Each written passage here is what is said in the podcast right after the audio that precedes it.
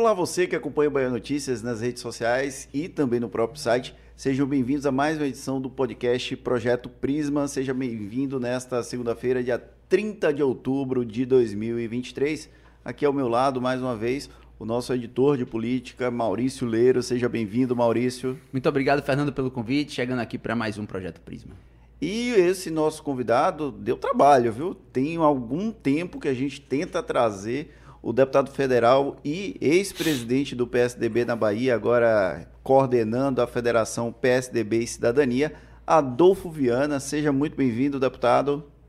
Obrigado, Fernando. Obrigado, Maurício. Olha, não recebi tantos convites assim, né? Mas estou muito feliz aqui de estar ao lado de vocês participando desse projeto. Deputado, uma das coisas que a gente pede sempre para os nossos convidados é que eles se apresentem para quem não conhece quem é o Adolfo Viana. Então, tem espectadores, tem ouvintes do Projeto Prisma que não conhecem. Então, quem é Adolfo Viana? Olha, Adolfo Viana é um cara muito tranquilo, né? Sou casado, tenho dois filhos. É... Disputei minha primeira eleição em 2006, não tive êxito. Em 2010 me elegi deputado estadual, fui reeleito. É... Depois, em 2018, é, disputei a eleição para deputado federal, me elegi. É, em 22 é, fui conduzido a líder da nossa bancada na Câmara. Fui reconduzido agora em 23, ao tempo também que fui reeleito em 22. E tenho buscado da minha contribuição lá na Câmara, assim como dei aqui na Assembleia Legislativa, com muita responsabilidade, buscando ajudar o Estado da Bahia e agora o Brasil lá em Brasília é, ao lado da nossa bancada federal. Como é que o senhor foi parar na política? Olha, na verdade, é, meu pai foi deputado estadual, meu avô foi prefeito é, de uma cidade chamada Casa Nova, no norte do estado, cidade importante. É, foi secretário de Estado, então eu sempre tive essas referências dentro de casa. Né? E acabei sendo é, não sendo, né? Acabei me interessando. Mas já né? tinha o, o, gosto? Sempre tive, é. sempre viajei, ainda muito novo com meu pai, participei de algumas campanhas dele, mas de fato é, a gente foi tomando gosto. É, eu quis muito entrar na, na vida pública. Meu pai, no primeiro momento, foi bem contrário, mas depois ele viu que Acontece realmente era o que eu queria. Inclusive. É verdade. Depois ele viu que eu queria realmente é, é, seguir nesse caminho, acabou apoiando. É, e eu tenho gostado bastante do que faço. Realmente eu me sinto vocacionado.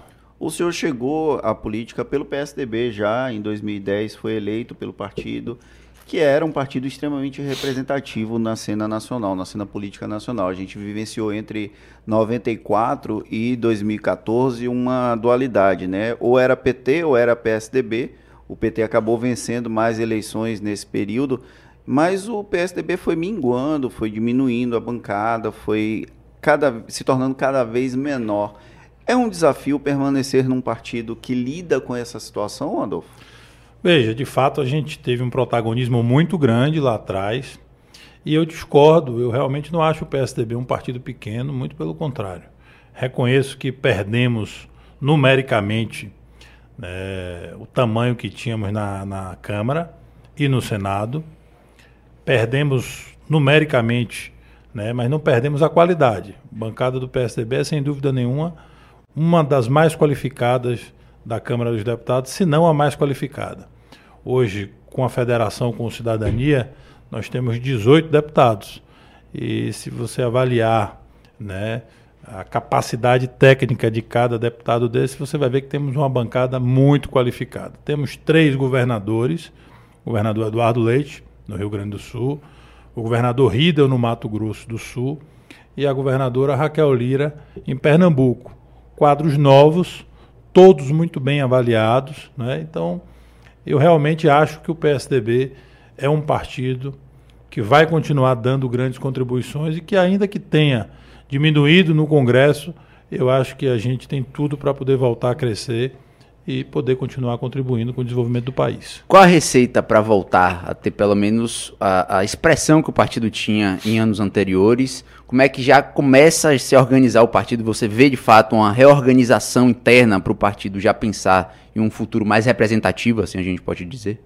Oh, sem dúvida nenhuma, é, o PSDB ofereceu grandes quadros ao país. Né? E é chegado o momento da gente ir em busca de novas revelações.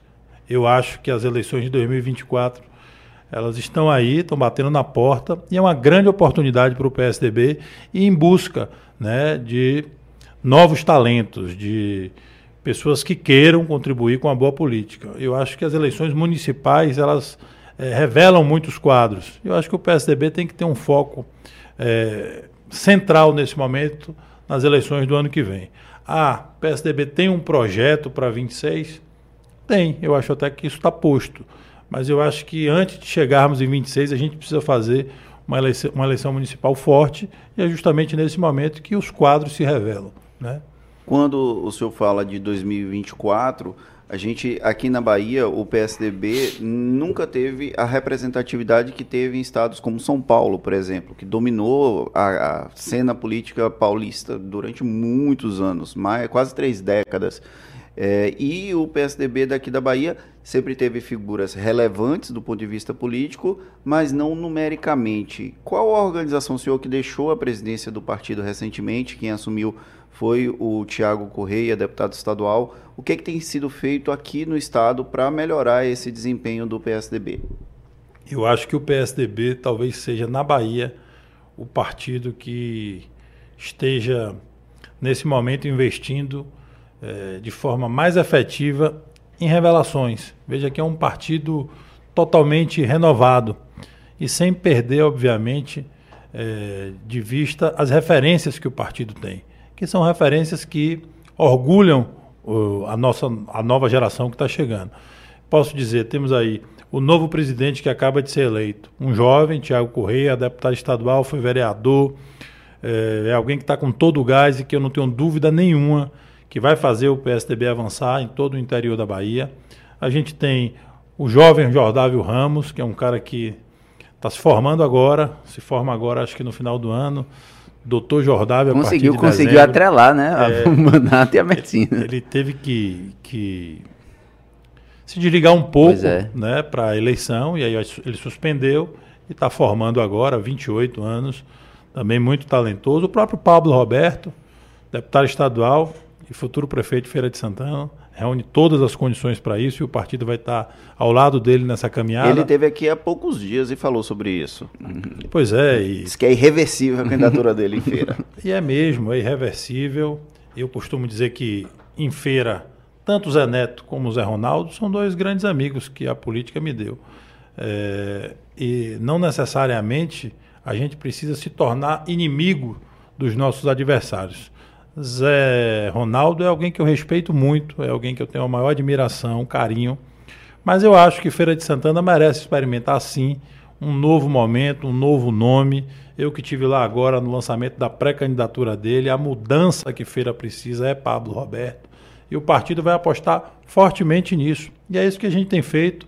Eu tenho certeza que é isso que Tiago Correia vai continuar a estimular novos quadros, novas lideranças, a própria Cris Correia, Daniel Alves, são figuras novas. Então, eu acho que o PSDB hoje é o partido que mais aposta na sua renovação, na sua juventude. Vem aí o Dudu Magalhães, presidente do PSDB jovem, também candidato.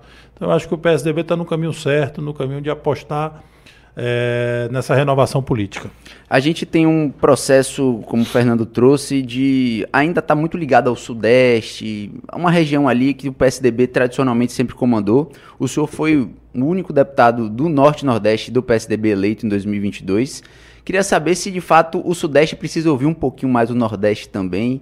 Como é que fica essa interlocução também com outras regiões do Brasil para que o PSDB seja amplo, amplo e restrito, assim a gente pode dizer? É, na verdade, é, os políticos mais experientes do PSDB, eles entendem que na eleição passada a gente ficou fora da eleição presidencial, né? E o PSDB sempre teve um nome na disputa e os nomes do PSDB sempre foram é, é, nomes assim que foram muito bem nas eleições. Então, o fato de não termos tido um candidato a presidente, isso pesou muito no nosso desempenho, não é verdade?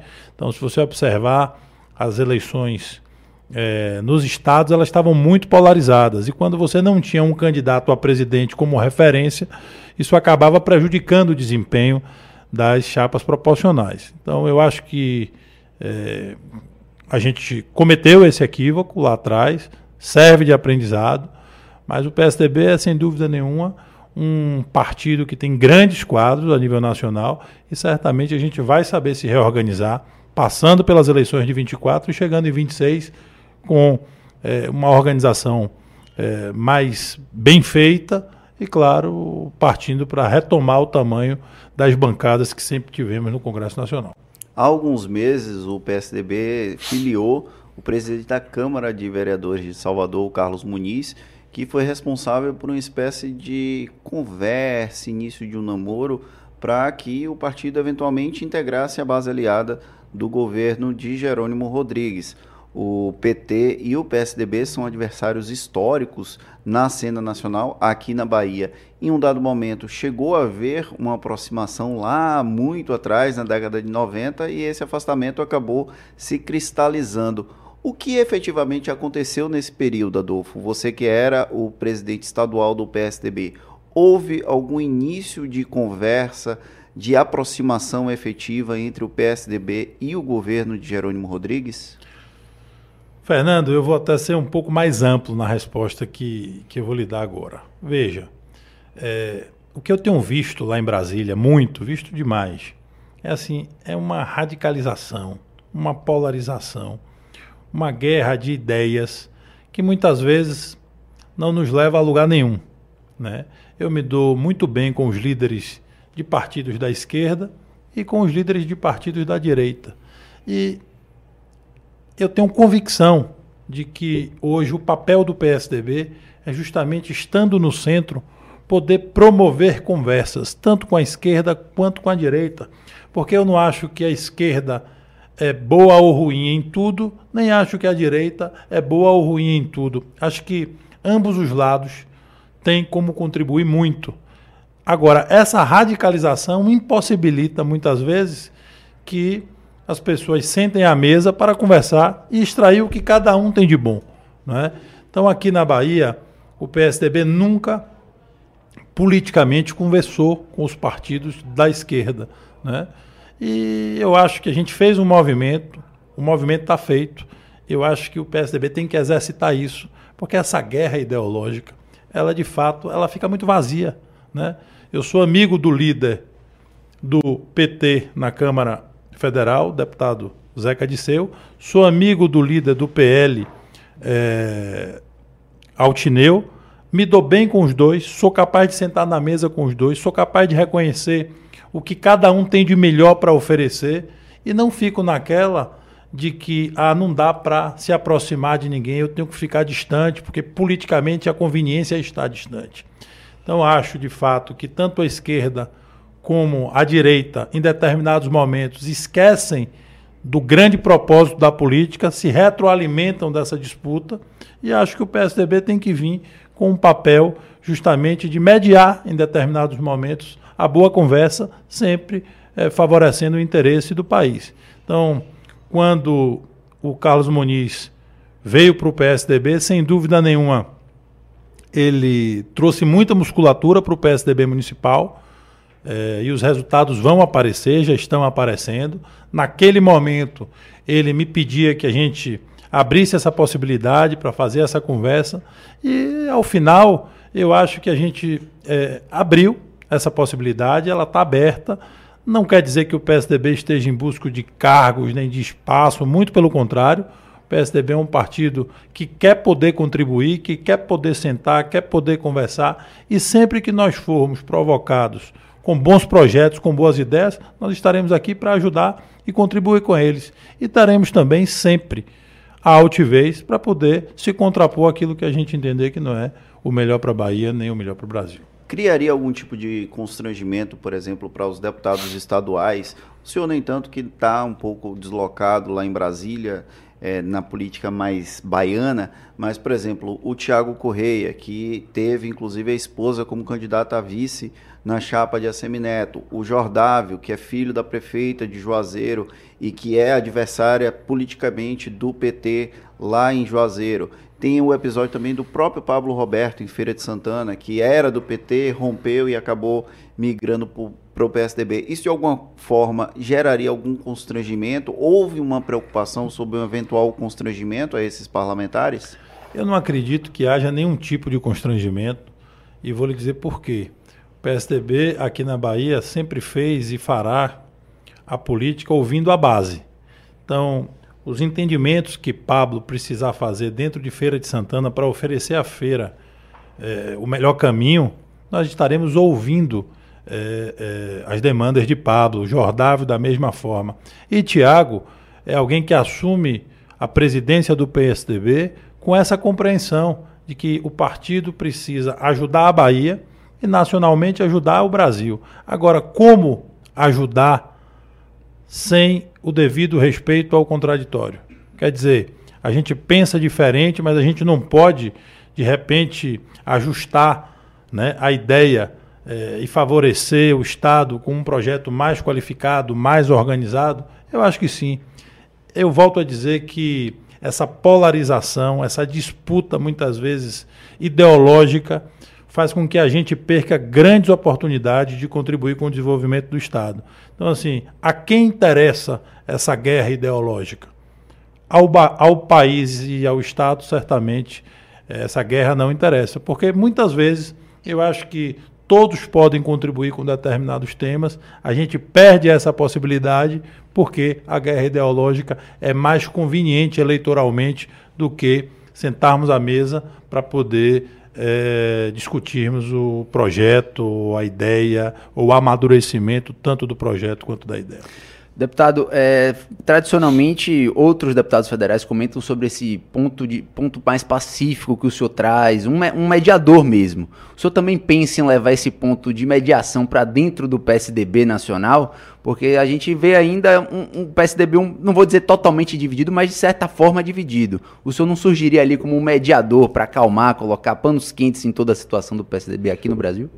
Olha, eu acho que o, que o partido, como qualquer partido, ele em determinados momentos ele passa por algum tipo de, de divergência. É partido, né? É, não é inteiro, né? É, e assim, eu acho que o PSDB ele está unido sob a liderança do presidente Eduardo Leite. Eduardo Leite que tem uma grande missão, né, de governar o estado do Rio Grande do Sul e de liderar o partido é, nessa travessia, que é uma travessia longa então, é, de fato, essas divergências que acontecem internamente, recentemente até a Justiça é, nos impôs que fizéssemos a, a convenção, e as convenções já estão marcadas, ela, ela, elas irão acontecer na segunda quinzena de novembro. Então, assim, eu acho que o partido ele está unido sob a liderança de Eduardo Leite. É claro que em alguns estados a gente precisa ajustar para que o partido esteja mais unido e mais forte para as eleições de 24. Em, falando em 24, o presidente da Câmara de Salvador, o Carlos Muniz, já deu o indicativo que pessoalmente ele vai apoiar a reeleição de Bruno Reis aqui na capital baiana. O senhor é amigo de Bruno Reis, teve uma relação com ele à época que os dois eram deputados estaduais na Assembleia Legislativa da Bahia. Essa é a posição pessoal também de Adolfo Viana ou ainda é cedo para falar sobre o tema? Sem dúvida nenhuma, eu sempre deixei muito claro, a gente ajudou a CM Neto a fazer as transformações que a cidade recebeu ao longo dos oito anos de governo. Fomos para a eleição de Bruno. Bruno é um grande amigo, tem dado conta do recado, tem trabalhado por toda a cidade, é inegável isso. E aí as pessoas às vezes perguntam: ah, Adolfo, mas você vai sentar com o Bruno para poder ajustar?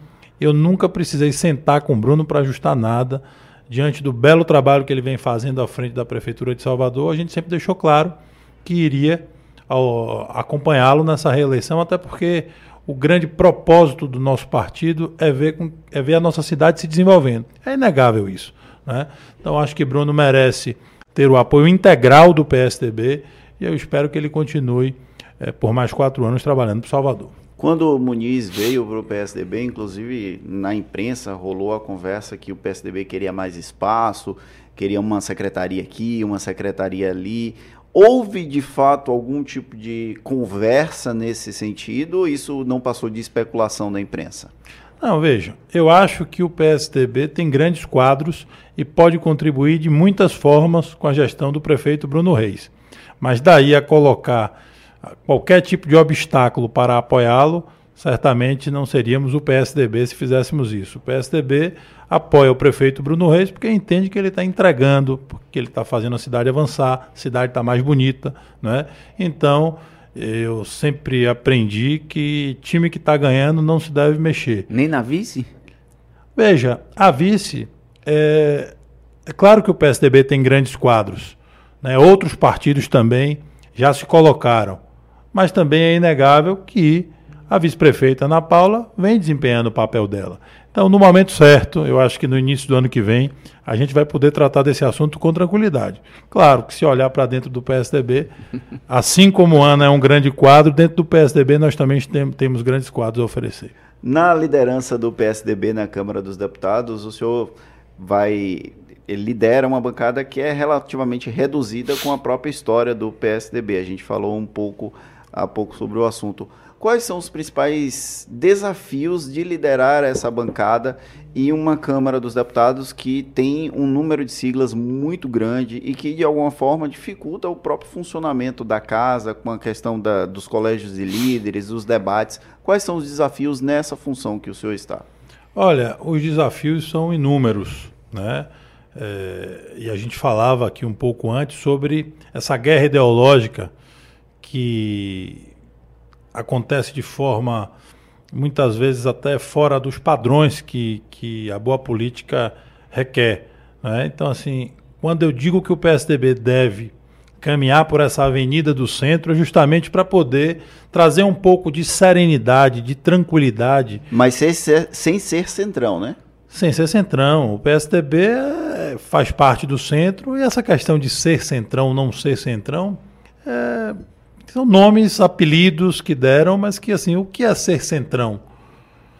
Ah, então tem um centro que não é centrão. Eu me sinto no centro e defendo é, essa posição com muita tranquilidade. Por exemplo, o PSDB ele não faz parte da base né, do governo Lula. A gente fez essa opção. A gente tem hoje a independência para poder apoiar aquilo que é correto e criticar aquilo que a gente é, compreende que não é o correto. Então, assim, o PSDB tem esse nível de independência. Eu não sei se os demais partidos têm, porque o que eu vejo muito são partidos de oposição e partidos de governo. E quem é oposição faz oposição a tudo. Quem é governo apoia tudo. O PSDB é diferente nesse sentido. O PSDB apoia aquilo que acredita e tem firmeza e altivez para se posicionar de forma contrária àquilo que não acredita.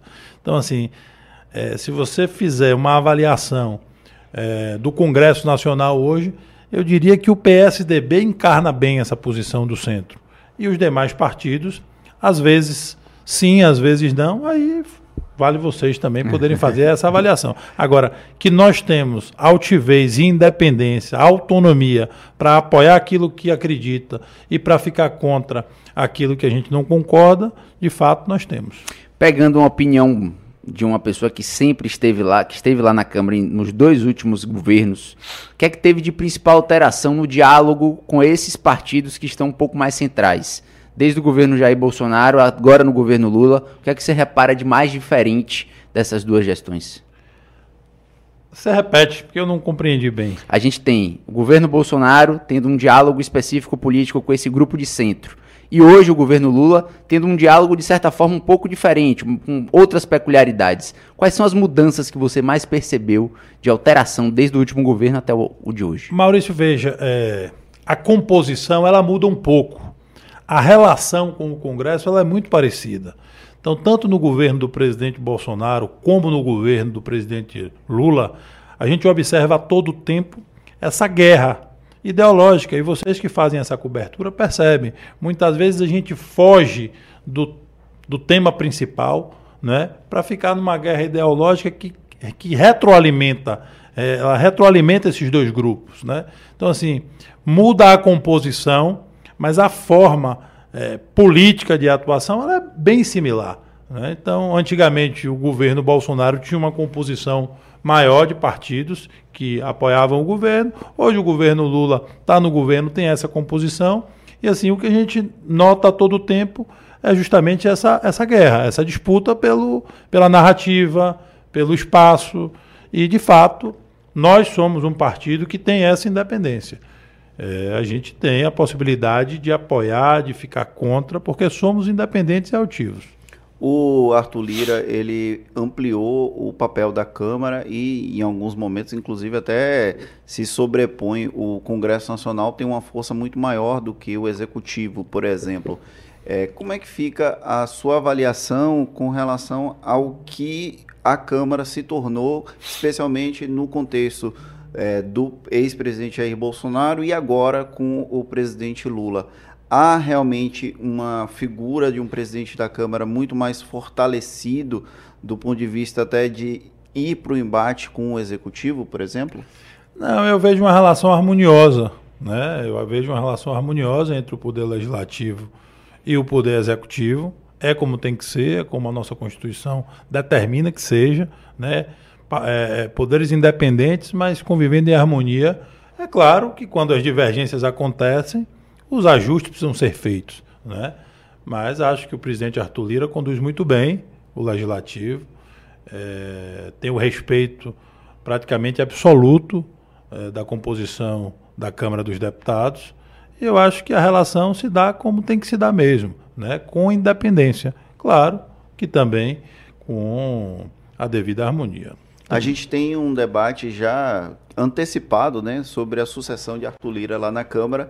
E tem dois baianos que estão nessa disputa, pelo menos já foram colocados, se não por conta própria, mas por pessoas do entorno, que é o Elmar Nascimento do União Brasil e o Antônio Brito do PSD ambos inclusive líderes dos próprios partidos e que dividem um pouco o protagonismo com o Adolfo Viana. Como é que fica a situação de Adolfo Viana nessa situação com duas pessoas que têm uma relação relativamente próxima com esse papel de liderança de partido? Fernando, veja, é, as pessoas tratam desse assunto como se ele fosse acontecer amanhã. A eleição para presidente da Câmara vai acontecer em 25 Fevereiro de 2025. Fevereiro de 25. Pós-eleição ainda. Imagine é. o, o, quanto está longe, né? Mas, é, já que você me traz esse assunto, eu preciso dizer o seguinte. É, a última vez que a Bahia teve um presidente da Câmara foi justamente o saudoso deputado Luiz Eduardo Magalhães, que deu orgulho não só à Bahia, mas a todo o Brasil. Né? Então, voltar a ter é, um presidente da Câmara baiano seria motivo de orgulho para todos nós.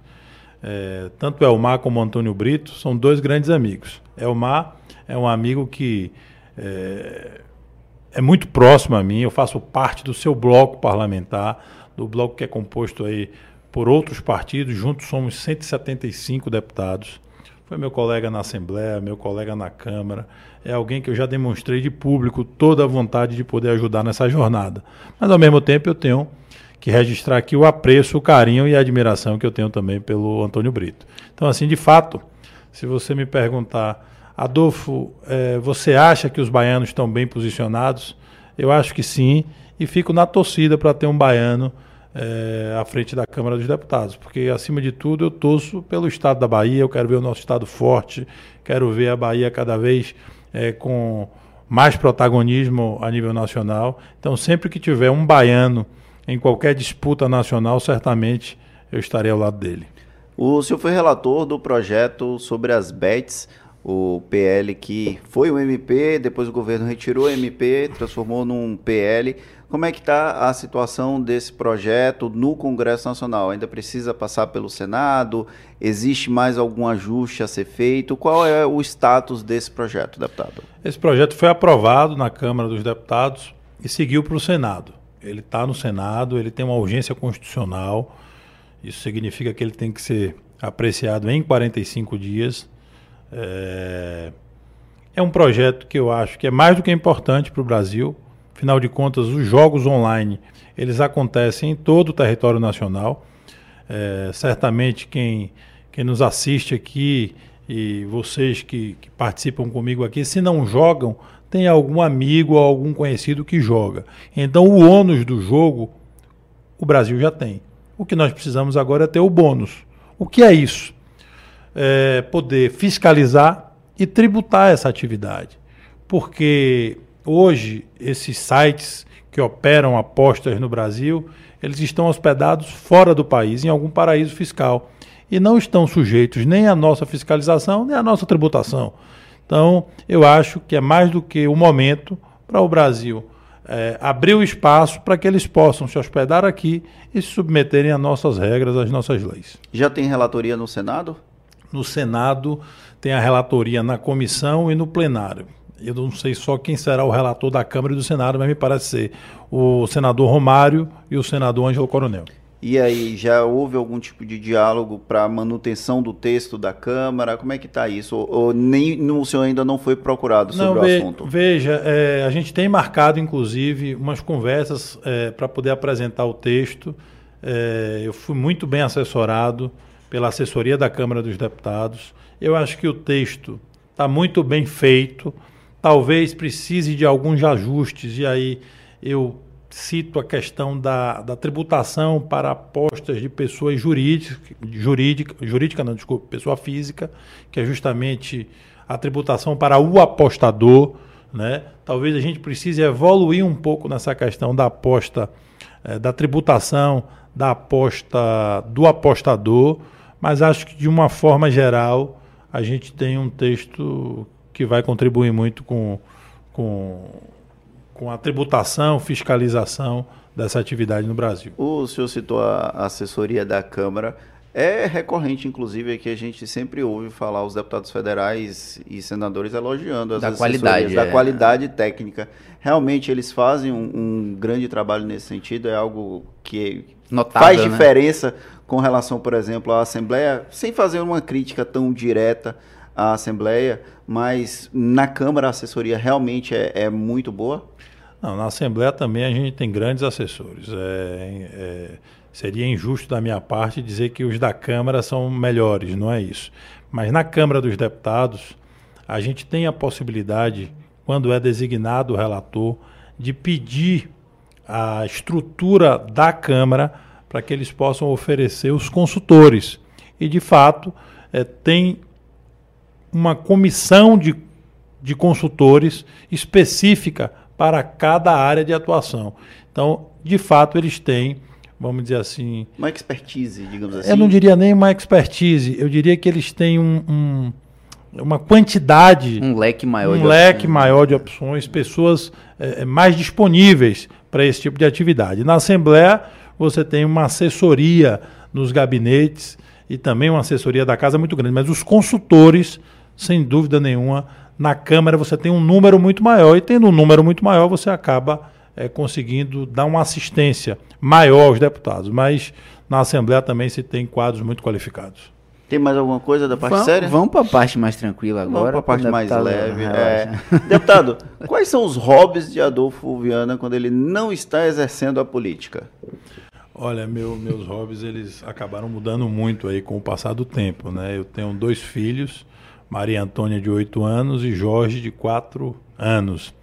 Então, o meu maior hobby hoje, sem dúvida nenhuma, é estar com eles em todos os ambientes. Quer Desenho seja animado. Tudo, na praia, jogando bola, até brincando de boneca. Eu descobri que depois de, de velho, brincar de boneca é muito bom. É, o meu maior hobby hoje é, sem dúvida nenhuma, estar com minha família. Gosto muito de estar com meu pai, com minha mãe, minha irmã, meus sobrinhos, meu cunhado primos. E esse final de semana, esse final de semana mesmo, fui para casa de meu pai e lá eu acabo encontrando boa parte da família. E aí, quando eu tô com a família e com os amigos, eu gosto de tudo. Gosto muito de praia. Adoro ir para praia. Esse final de semana fez um dia incrível aqui em Salvador. Acabei tirando um tempo para poder ir à praia e gosto de tudo. Gosto de futebol, gosto de tomar uma cerveja de gelada. De jogar ou de assistir? Olha, eu, hoje eu estou assistindo mais do que jogando. O futebol ficou um esporte radical.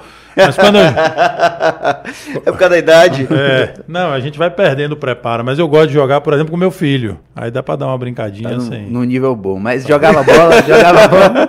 Olha, eu jogava, eu achava que eu jogava melhor do que eu realmente jogava. Mas eu sempre gostei muito, sempre joguei muita bola. Nunca fui dos melhores não, mas sempre achava que era, né? Então gostava, gostava muito. A gente sempre pergunta aqui também o que é que os nossos convidados bebem. O senhor gosta de uma cervejinha, basicamente, ou tem outros tipos de bebida? Olha, para ser sincero, eu, eu adoro tomar uma. É, uma cervejinha eu gosto muito. Eu gosto de todas as bebidas, né? Estando em boa companhia, a gente bebe tudo. É, com moderação. Cachaça. gosto. É. Gosto de uma cachaçinha, gosto de uma cervejinha. Se partir para um uísque, eu tomo também. Eu gosto. O que tocar, É, eu não tenho. Não sou muito exigente, né? Eu gosto de estar em boas companhias, estar batendo papo e descontraindo. leituras. Olha, eu vou te confessar uma coisa aqui. É, eu nunca fui muito de ler. Mas aí apareceu na minha vida uma ferramenta que transformou a minha vida, que é justamente o Audimo. Sou muito fã também. E Audiobook aí é... eu passei a, a- a- a escutar demais, né? E isso tem de fato mudado a minha rotina. Eu passei, por exemplo, a baixar os livros no Audimo e sigo para Brasília sempre escutando no avião. Então passei a, a, a, a escutar muito e isso de fato abriu minha cabeça, porque eh, ao tempo que eu não gostava muito eh, da leitura, o Audimo tem transformado essa realidade e eu tenho escutado bons livros. Escutei recentemente o Barack Obama, foi muito bom. Eh, Getúlio Vargas agora. Então, assim, estou aí ouvindo dicas e tenho gostado bastante. Filmes e séries. Olha, filmes eu de fato tenho- estou distante. É, séries também não tenho. Tá na fase do- de acompanhar as crianças assistindo? É, na verdade, eu tive um período, acho que há dois, três anos atrás, eu estava bem ligado aí na, na- nas séries, assisti algumas, assisti Breaking Bad, Prison Break, é, Game of Thrones. Game of Thrones não. Porque eu acho que o Game É of muito Thrones... nerd, né, pro senhor? Não, não acho que seja muito nerd, não. Acho que ele é muito. Vamos dizer assim, é muito. É mais denso também, né? É ficção, É demais. muita ficção e aí não me atrai muito. Eu prefiro uma coisa mais dentro da nossa realidade. Qual a playlist de Adolfo Viana? Ah, eu gosto de música popular brasileira. Gosto bastante, gosto de sertanejo, gosto de axé. Eu, de fato, gosto eh, de música popular brasileira, eu gosto bastante. Tem algum cantor, cantora, banda predileto? Olha, eu vou tirar os baianos, né? É, mas assim, gosto de muitos. É, tenho ouvido muito, tenho escutado muito pagode agora.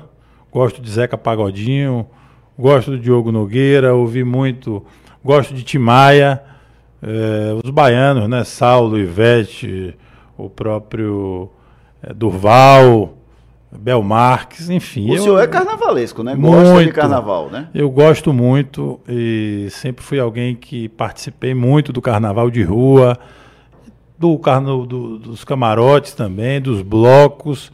Confesso que depois de dois filhos, minha mulher me tirou do circuito. Esse ano já negociei com ela, a gente vai pelo menos um ou dois dias, porque é muito bom poder participar do Carnaval da Bahia, né? Destinos, tem algum lugar especial que o senhor gosta de ir ou gostaria de voltar?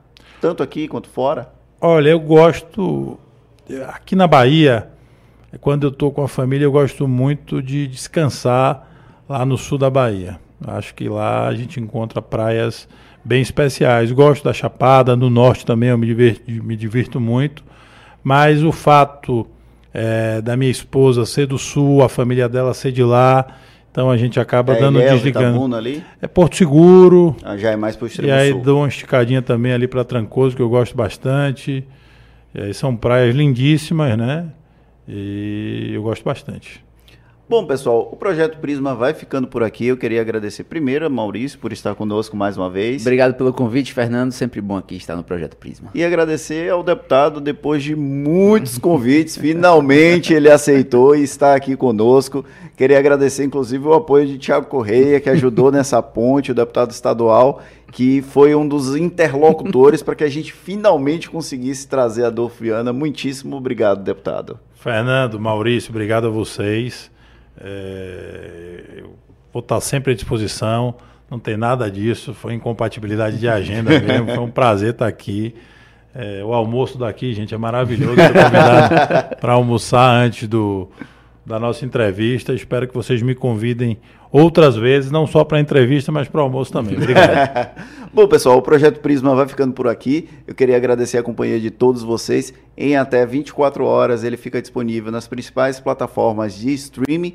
E lembrando que a produção foi de Gabriel Lopes e a operação de áudio e vídeo foi de Paulo Vitor Nadal. Um grande abraço e até a próxima.